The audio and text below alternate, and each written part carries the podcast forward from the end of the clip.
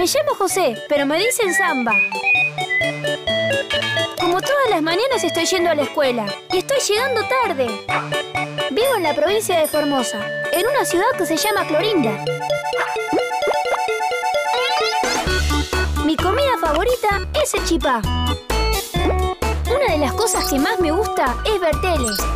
Y lo que menos me gusta es que mi mamá me lleve a la escuela con el pijama abajo del guardapolvo. Cuando sea grande, mi sueño es llegar a ser astronauta. No, hoy es un día especial, porque nos vamos con la señorita Silvia de excursión a...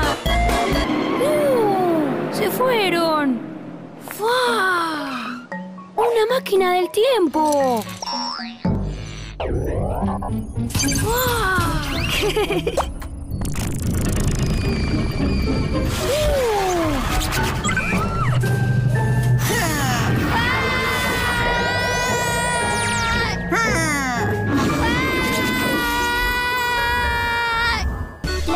Excursión de samba a la revolución industrial.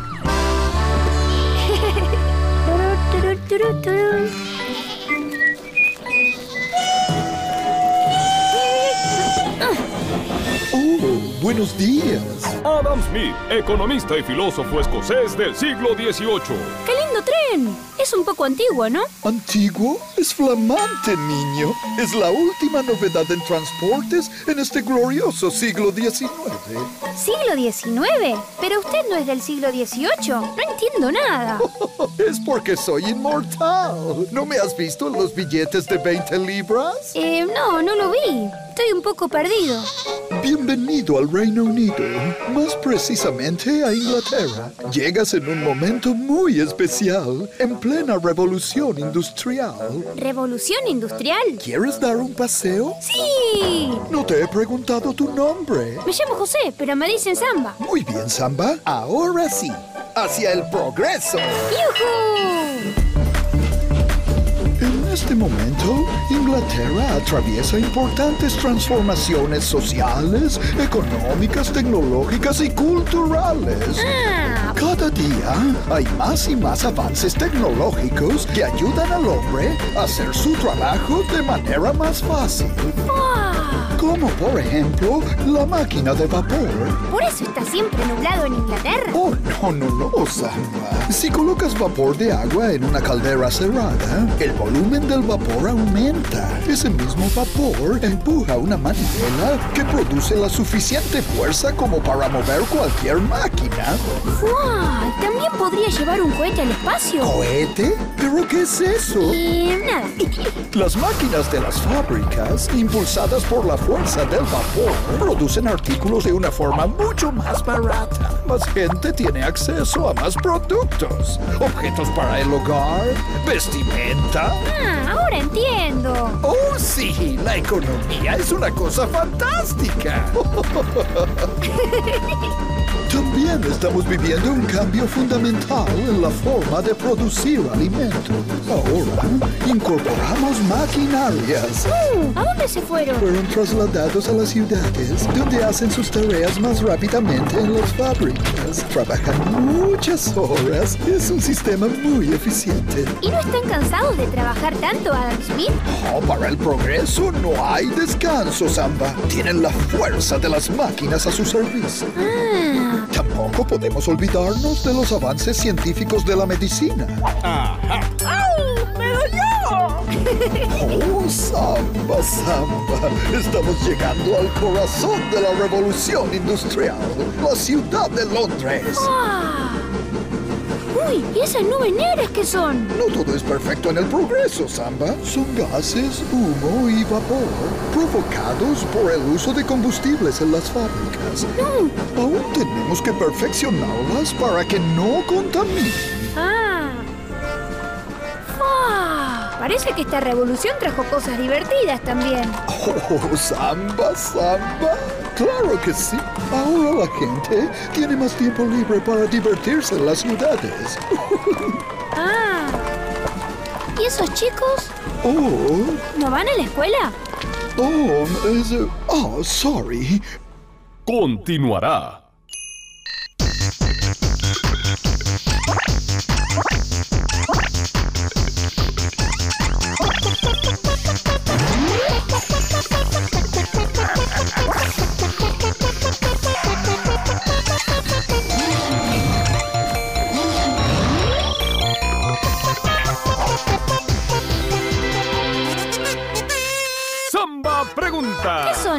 Derechos del niño? Yo lo sé.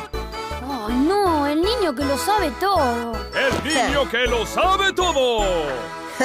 ¿Y qué son los derechos del niño, niño que lo sabe todo? Bueno, se les dice derechos del niño, pero en realidad son los derechos de todos los niños, niñas y adolescentes. Ah, ¿y cuáles son? Los derechos del niño están para que recibamos protección y todo lo que necesitamos para poder crecer felices, sanos y seguros. Bueno, ¿y cuáles son?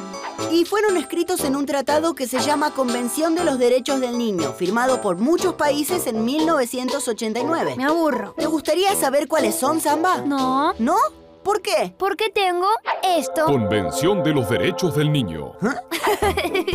Bueno, dice que los niños tenemos derecho a un nivel de vida adecuado. ¿Qué es un nivel de vida adecuado? Eso es tener ropa, vivienda y alimento. Bueno, después dice que tenemos derecho a la salud, derecho a la educación, derecho a jugar. ¡Derecho a jugar! Sí, Samba, hay niños que no pueden jugar porque tienen que trabajar y no está bien que los niños trabajen. ¿Por qué? Porque los adultos y los gobiernos tienen la responsabilidad de cuidarnos para que podamos crecer felices. Bueno, también dice que tenemos derecho a expresarnos, a ser protegidos de la violencia, a no ser discriminados y a crecer en una familia que nos dé afecto y amor. Ah, Bueno, suficiente. ¿Entendieron cuáles son los derechos de los niños, niñas y adolescentes? sí, pero te digo una cosa, niño que lo sabe todo. Eso yo ya lo sabía. Esto fue Samba Pregunta. Y el niño que lo sabe todo responde. Y el niño que lo sabe todo responde.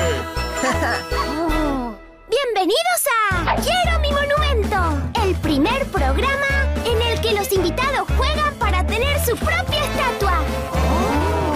En esta ocasión participan dos representantes de la revolución industrial en Inglaterra. James, operario de la fábrica Arkwright and Company, y Mr. Arkwright, dueño de la fábrica Arkwright and Company. Les haré una pregunta y nuestra distinguida tribuna decidirá cuál de los dos ha respondido correctamente. ¿Están listos? ¿Cuántas horas por día debe trabajar un obrero? Esa pregunta, niña, es muy fácil. Es el turno de James el operario. ¿Cuál es su respuesta? En mi opinión, deberíamos trabajar una cantidad de horas razonable para que nos quede tiempo y energía para nuestra familia o para estudiar o divertirnos. Ah, ¡Excelente! ¿Qué tal trabajar 18 horas por día? ¿Eso le parece razonable, mi querido obrero? No, ocho horas me parecen justas para cuidar nuestra salud y buen ánimo. Necesitamos tiempo de descanso y leyes que nos protejan. Veamos qué dice la tribuna. La respuesta es Un momento. Las fábricas necesitan que los obreros trabajen muchas más horas por día, sin descansos. Así generan más y más y más dinero y más productos. Eso es lo más importante. Respuesta incorrecta. El monumento de hoy es para James, operario de la fábrica Arkwright and Company.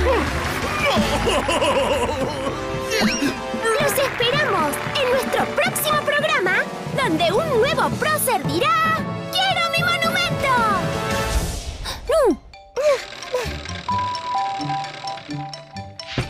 ¿En qué país comenzó la revolución industrial? ¿Inglaterra? ¿Italia?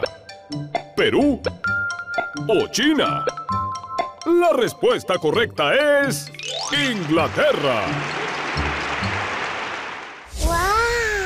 Llegó el momento de explorar la asombrosa vida de...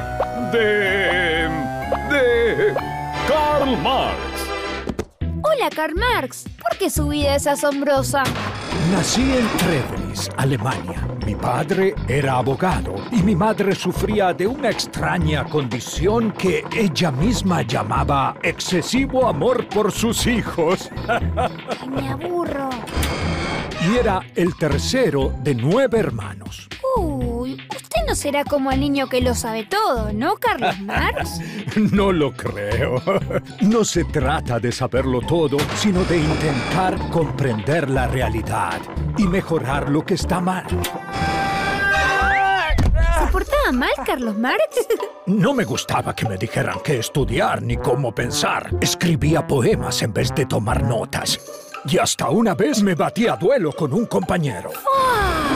Pero todo cambió cuando empecé a estudiar filosofía. Me entusiasmaron las ideas del progreso, aunque me di cuenta de que no se correspondían con lo que se veía en las calles. Tenía que hacer algo. Las máquinas, los transportes, las fábricas, todos los logros de la revolución industrial no deberían beneficiar a unos pocos. No deberían tener dueño. Deberían ser de todos. ¿De los niños también?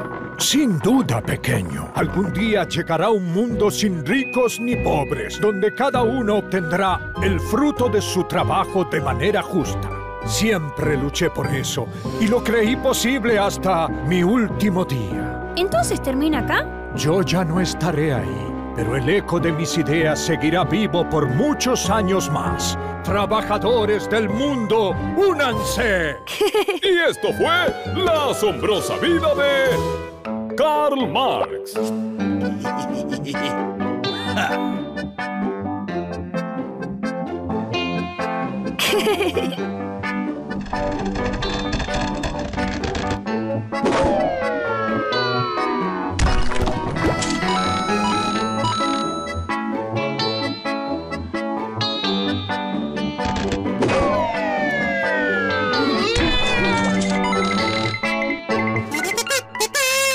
Samba pregunta. ¿Qué es la economía? Yo lo sé. ¡Uf! El niño que lo sabe todo. El niño que lo sabe todo. A ver, ¿qué es la economía, niño que lo sabe todo? La economía es una ciencia social, como la historia, el derecho, la ciencia política o las ciencias de la educación. Me aburro. Estudia los procesos de producción, comercialización, distribución de bienes y servicios y su consumo para satisfacer las necesidades de las personas. ¡Mmm!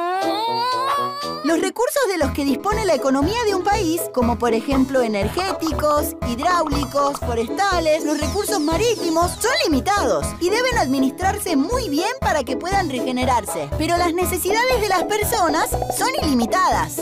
¿El aburrimiento también es ilimitado, niño que lo sabe todo?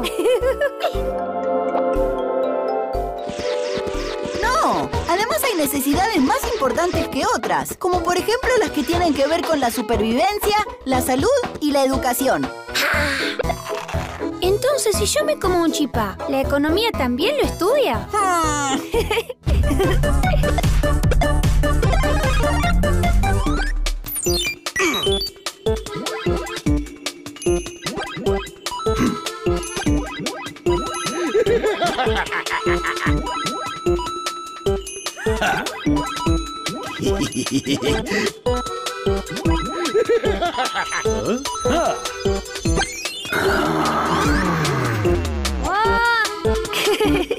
Mientras tanto, en Inglaterra, ¡Uy!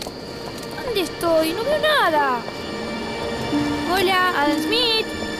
Hola, soy Samba. Estoy un poco perdido. Ay. ¿Dónde estoy?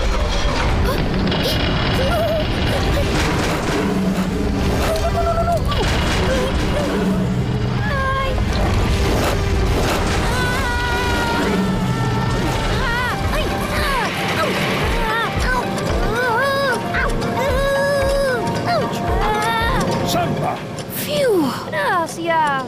Karl Marx, filósofo, político y economista prusiano. ¿Qué está pasando, Karl Marx? El progreso que comenzó con la revolución industrial se ha desbordado. ¿Qué eran esas cosas tan enormes que me perseguían? Fábricas, máquinas de producción han absorbido a los trabajadores. Mm, ¿Y ahora? Es un problema muy complejo, pero te lo voy a explicar. Muchos campesinos fueron trasladados del campo a las ciudades, a barrios como este. Ahí aprenderían nuevas técnicas y se habituarían a la vida moderna. Al llevar el pan a sus hogares, según los tiempos del reloj. Ah, y entonces había trabajo para todos. Mm, sí, eso es cierto. Pero ahora su día comienza a la madrugada. Cuando las familias enteras ingresan a trabajar en las fábricas. ¿Y los niños no van a la escuela? Mm, mm, No, Samba. Los hijos de los obreros no van a la escuela. ¿Y su derecho a estudiar? Me parece que estás empezando a entenderlo, Samba. Algunos avances de la revolución industrial fueron solo para unos pocos. Pero la gente tenía nuevos transportes y podía comprar productos más baratos. Se crearon vacunas. Tienes razón, Samba. De esos progresos no hay ninguna duda. Pero los trabajadores de las fábricas debían luchar juntos para mejorar sus condiciones de trabajo y no permitir la explotación. Las jornadas eran muy largas y a cambio de salarios muy bajos. Al final del día, los obreros estaban tan cansados que caían rendidos hasta el día siguiente, donde todo volvía a comenzar. Mientras que la gente rica, dueña de las fábricas y de la materia prima, se enriquecían más y más sin darle a los trabajadores salarios dignos ni condiciones justas. ¿Y los obreros no pueden hacer su propia revolución? Muy bien, Samba. De eso se trataba esa lucha, de que los trabajadores tomaran conciencia de su situación para mejorarla. Ah,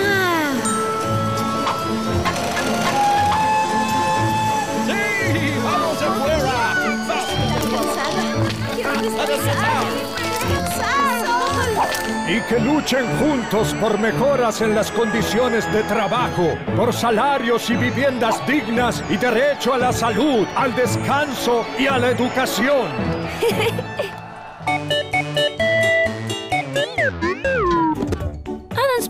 ya se terminó el capítulo. ¿No vamos a subir de nuevo al tren? Oh, debes tener paciencia, Samba. Podremos subir muchas veces. ¿Por qué no me cuentas lo que has aprendido en el viaje de hoy? Aprendí que en Inglaterra, durante el siglo XVIII, empezó la revolución industrial. Hubo muchos cambios. Exactamente. Se inventaron muchas cosas, como por ejemplo la máquina de vapor. Oh, sí. Una maravilla sin precedentes. También crecieron las ciudades, surgieron nuevos trabajos en las fábricas que hacían productos que la gente podía comprar y hubo mejoras en la alimentación y salud de la población. Todo eso es cierto. Pero también hablé con el señor Marx, que pensaba que los obreros de las fábricas debían unirse y luchar por sus derechos, para tener descanso y leyes que los protejan, y así no permitir la explotación. Oh, eso está muy bien, Samba. El progreso debe ser para todos. Pero recuerda, no todo en la revolución industrial es trabajo. También nos divertimos. ¿Qué estamos esperando? Oh, sí, hacia el progreso, Samba. ¡Yujú!